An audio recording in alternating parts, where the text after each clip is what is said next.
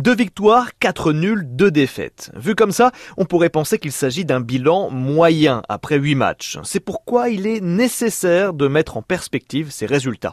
Lors de ces huit premiers matchs, Caen a affronté quatre équipes actuellement dans le top 5 de Ligue 1. S'ils ont perdu logiquement contre le PSG en ouverture de championnat, puis contre Saint-Etienne le week-end dernier, ils ont plus que tenu la dragée haute à Montpellier et à Lyon. Le SMC a aussi décroché de bons matchs nuls à Nantes et contre Nice. Et puis, il ne faut pas oublier que Caen est allé décrocher son premier succès de la saison à Dijon, qui avait gagné ses trois premiers matchs et dont le stade était une forteresse depuis un an. Contre Amiens, Caen a remporté sa première victoire depuis six mois à Dornano et plus important, Fabien Mercadal et son équipe y sont invaincus depuis le début de saison. Pourvu que ça dure.